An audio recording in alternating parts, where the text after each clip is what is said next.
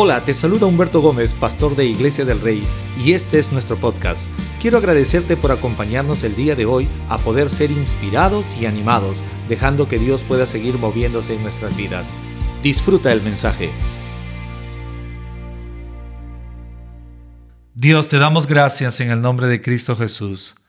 Gracias Dios por enviar a Jesucristo para darnos vida y esa vida en abundancia. Gracias por tu fidelidad. Gracias Dios porque podemos cantar. Tuyo es el reino, tuya es la gloria por siempre y para siempre. Oh Dios, oramos en este tiempo y te agradecemos por todo lo que tú nos das, por todo lo que tú nos bendices en el día a día. Creemos que estás obrando y trabajando aún desde lo secreto a favor de cada uno de nosotros. Dios, te damos gracias en este tiempo y también oramos para que sea tu palabra en este tiempo transformándonos, enseñándonos y haciéndonos conocer más de tus propósitos. Te lo pedimos en el nombre de Cristo Jesús. Amén. Dame un amén fuerte ahí a través del chat, tú que estás conectado ya sea por Facebook o por YouTube. Bienvenido a este tiempo de celebración donde celebramos las bondades de Dios para tu vida y para mi vida porque Dios es fiel. En este tiempo quiero compartirles una linda serie que titulé cuatro hábitos trascendentales en la vida de una persona. Y está basado uno de ellos, y quiero hablarte del primer hábito que está basado en la oración. Mateo 6, el capítulo 6, versículos del 5 hasta el versículo 8, quiero leerte en este tiempo. Mateo 6, del 5 al 8, dice de esta forma, cuando ores, no hagas como los hipócritas a quienes les encanta orar en público, en las esquinas de las calles, en las sinagogas, donde todos pueden verlos. Les digo la verdad, no recibirán otra recompensa más que esa. Pero tú cuando ores, apártate a solas, cierra la puerta detrás de ti y ora a tu Padre en privado. Entonces tu Padre, quien todo lo ve, te recompensará. Cuando ores, no parlotees de manera interminable como lo hacen los seguidores de otras religiones. Piensan que sus oraciones recibirán respuesta solo por repetir las mismas palabras una y otra vez. No seas como ellos, porque tu Padre sabe exactamente lo que necesitas, incluso antes de que se lo pidas. Increíble, cuando miramos las escrituras, la Biblia en relación a la oración, Realmente nos quedamos sin palabras, cualquier concepto queda llevado a algo minúsculo porque la oración es algo trascendente. Y cuando hablamos de hábitos trascendentales, son aquellos hábitos que afectan lo natural y lo sobrenatural. Y la oración tiene esa capacidad de afectar no solamente lo natural, sino lo sobrenatural. La oración es ese lenguaje del reino de Dios que Dios ha permitido que cada persona pueda tener la oportunidad de poder practicarlo. La oración no es nada más y nada menos que hablar con Dios, conversar con Dios, relacionarme con Dios. A lo largo de nuestra vida hemos escuchado que los hábitos, la suma de nuestros hábitos, van a traer como consecuencia nuestro carácter. ¿Qué quiere decir? Lo que tú practicas, los hábitos que tú y yo practicamos, son en realidad o traerán como consecuencia nuestro carácter. Y cuando hablamos de la oración, no hay nada mejor que mirarlo como la Biblia lo ve, como un hábito trascendental. Cuando pensamos en orar, a mí me encanta mirar lo que dice la Biblia, porque orar no tiene nada que ver con actuación.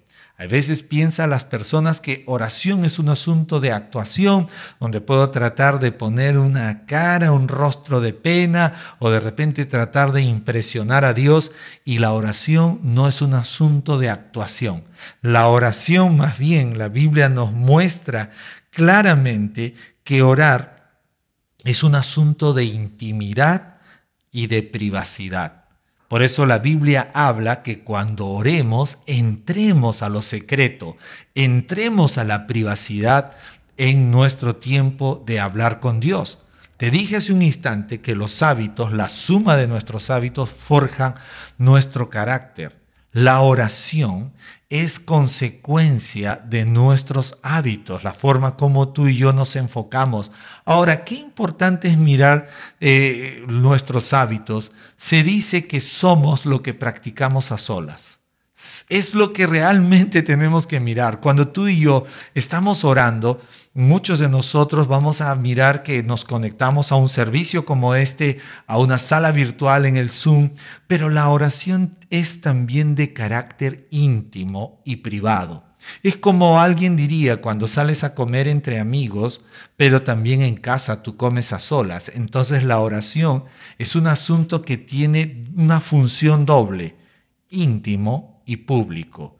Ahora, cuando les hablo público, no les estoy hablando que tengamos que salir a las calles y hacer lo que hacían los fariseos, de ninguna manera, sino más bien cuando les hablo en público es cuando nos congregábamos así antiguamente o ahora que practicamos nuestro tiempo de oración en salas virtuales.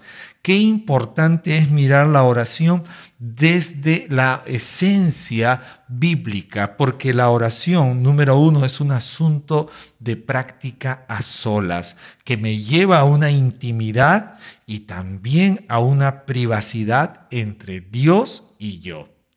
Y tú y yo estamos llamados a practicar esa oración en secreto, porque es la oración en secreto lo que capta la atención de Dios. Y esa oración es la que trae recompensa. Ahora, yo no sé cuántos de ustedes alguna vez han tratado de impresionar a alguien con tu forma de vestir, de repente con tu forma de hablar, hemos tratado de impresionar. Pero esto no se cumple en la oración, porque en la oración no podemos tratar de impresionar a Dios con nuestro aspecto externo, ni mucho menos poniendo una cara de pena. Eso no impresiona a Dios. Lo que sí impresiona a Dios es cuando tú y yo decidimos orar en secreto. La atención de Dios es captada cuando tú y yo oramos.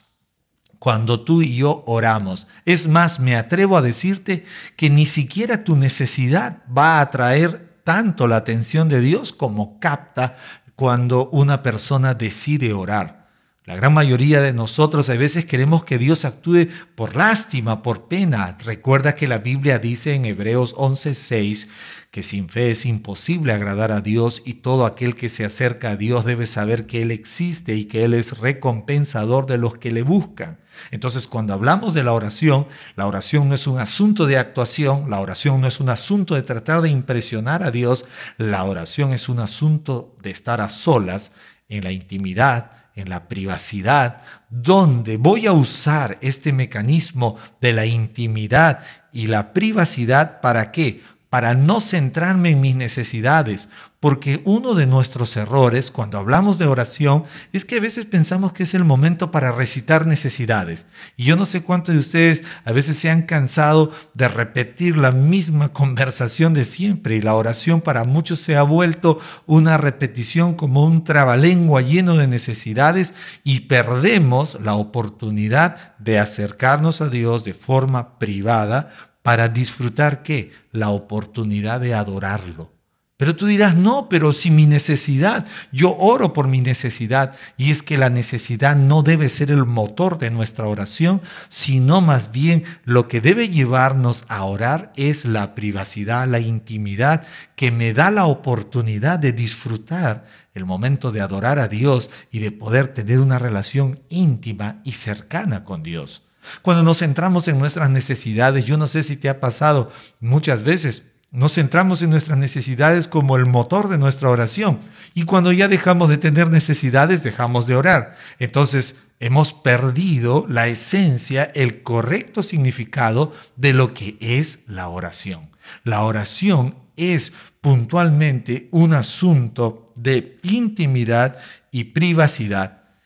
La Biblia también nos enseña en el pasaje de Mateo 6 las cosas que no deberíamos practicar cuando oramos. Una de ellas es no parlotear, no estar repitiendo o haciendo vanas repeticiones. Cuidado con esto. ¿Por qué razón?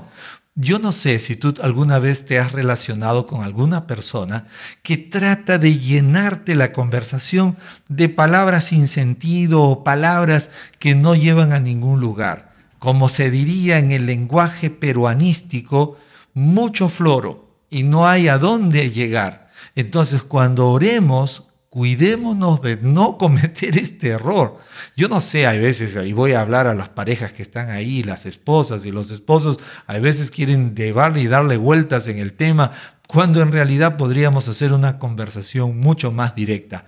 De igual forma, con Dios, usted y yo estamos llamados a no parlotear, a no llenar de palabrerías. Cuando oremos, no debemos centrarnos en estar repitiendo las mismas palabras, ya sea por las necesidades o problemas que vivamos, sino más bien cuando oremos, usted y yo necesitamos buscar disfrutar del momento de adorar a Dios.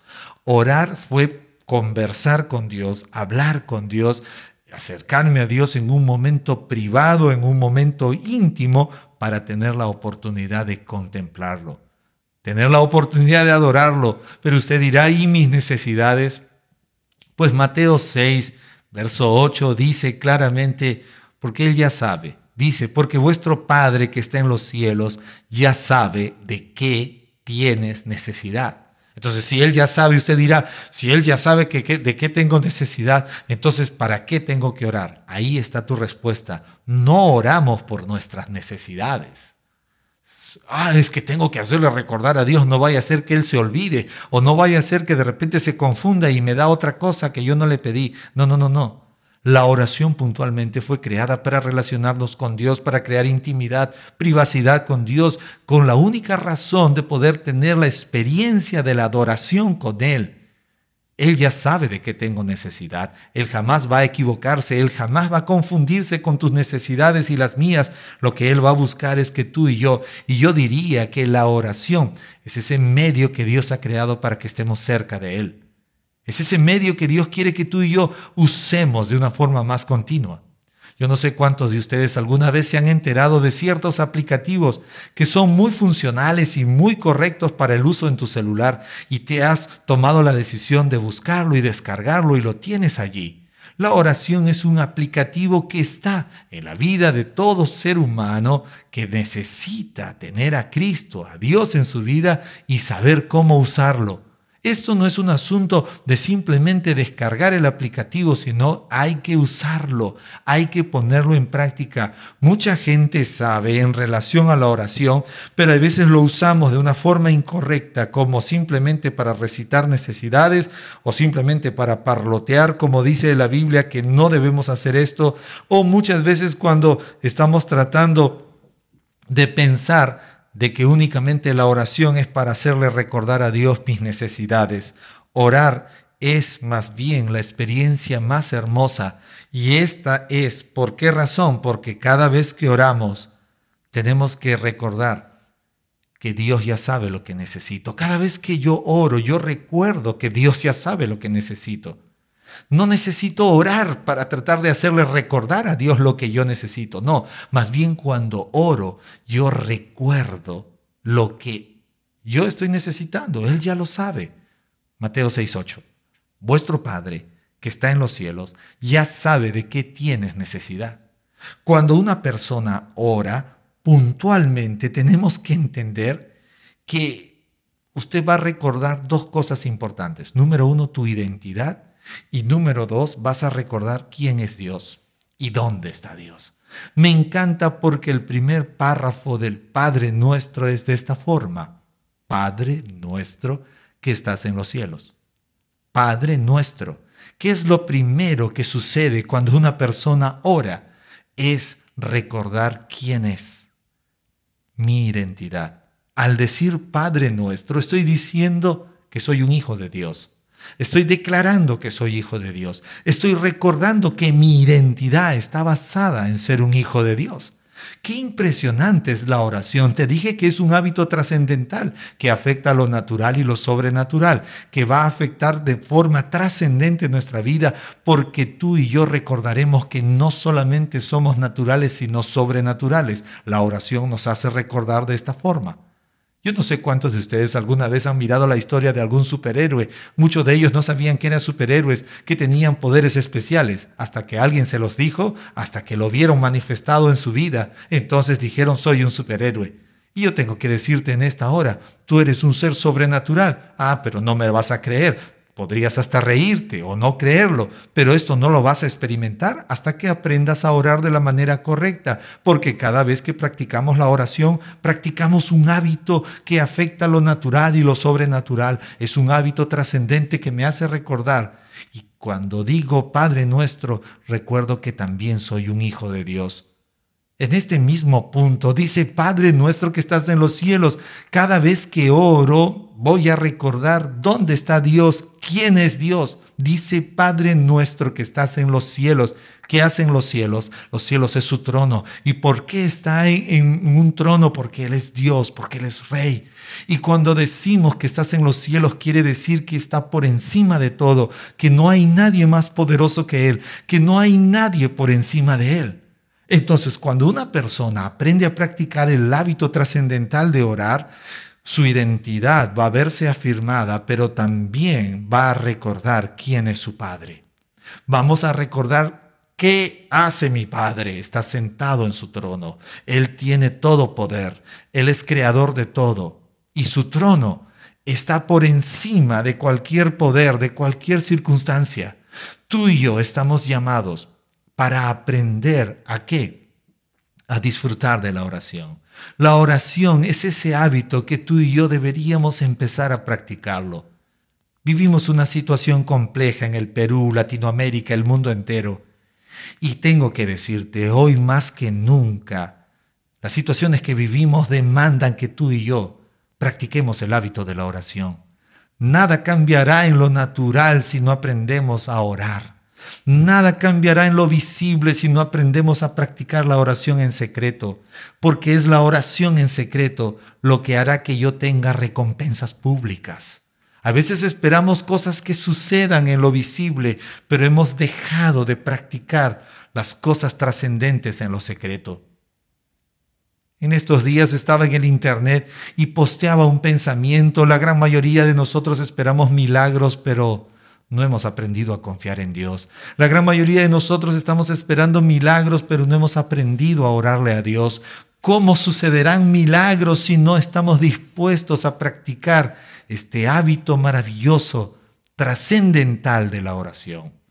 Allí donde estás, yo quiero animarte que a partir de hoy tú y yo podamos tomar la oración no como una vana repetición de necesidades, de parloteo, no, sino más bien nuestro momento íntimo, privado, donde voy delante de Dios, no para recitarle o recordarle mis necesidades, sino para tomar la oportunidad de adorarle y buscar su presencia y disfrutar su presencia, Dios en medio nuestro.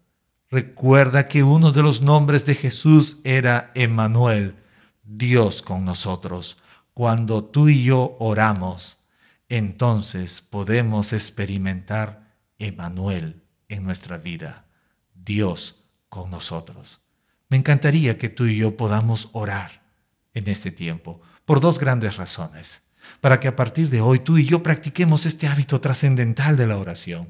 Y si tú estás por primera vez sintonizándonos para que a partir de hoy tú puedas decidir tener una relación con Dios y que Él sea tu Padre y tú seas su Hijo. Acompáñame a orar. Dios, gracias. Gracias por este hábito trascendental de la oración. Perdóname. Perdóname porque muchas veces lo he convertido en un recital de necesidades, en una lista de necesidades y me perdí la oportunidad de disfrutar esa intimidad, esa privacidad que me da acceso para adorarte, que me da acceso para disfrutar de tu presencia. Perdóname. Perdóname porque lo vi desde un lado distinto, muy mío, y me olvidé de verlo desde la esencia tuya. A partir de hoy, quiero tomar la oración como ese hábito trascendente que transforme mi vida desde lo natural hasta lo sobrenatural en el nombre de Jesucristo tu Hijo. Si usted está viéndonos por primera vez, repita esta oración. Quiero animarte a recibir a Jesucristo como tu Señor y Salvador. Y que a partir de hoy Dios sea tu Padre y tú puedas declarar con libertad y seguridad, Padre nuestro. Ora conmigo, dígale Dios gracias por haber enviado a Jesucristo para morir por mis pecados reconozco mis pecados me arrepiento de ellos, te pido perdón y acepto a Jesucristo tu Hijo como mi Señor y mi Salvador. Ahora tú eres mi Padre y yo soy tu Hijo, y a partir de hoy quiero decirte con libertad y seguridad, Padre nuestro. Amén.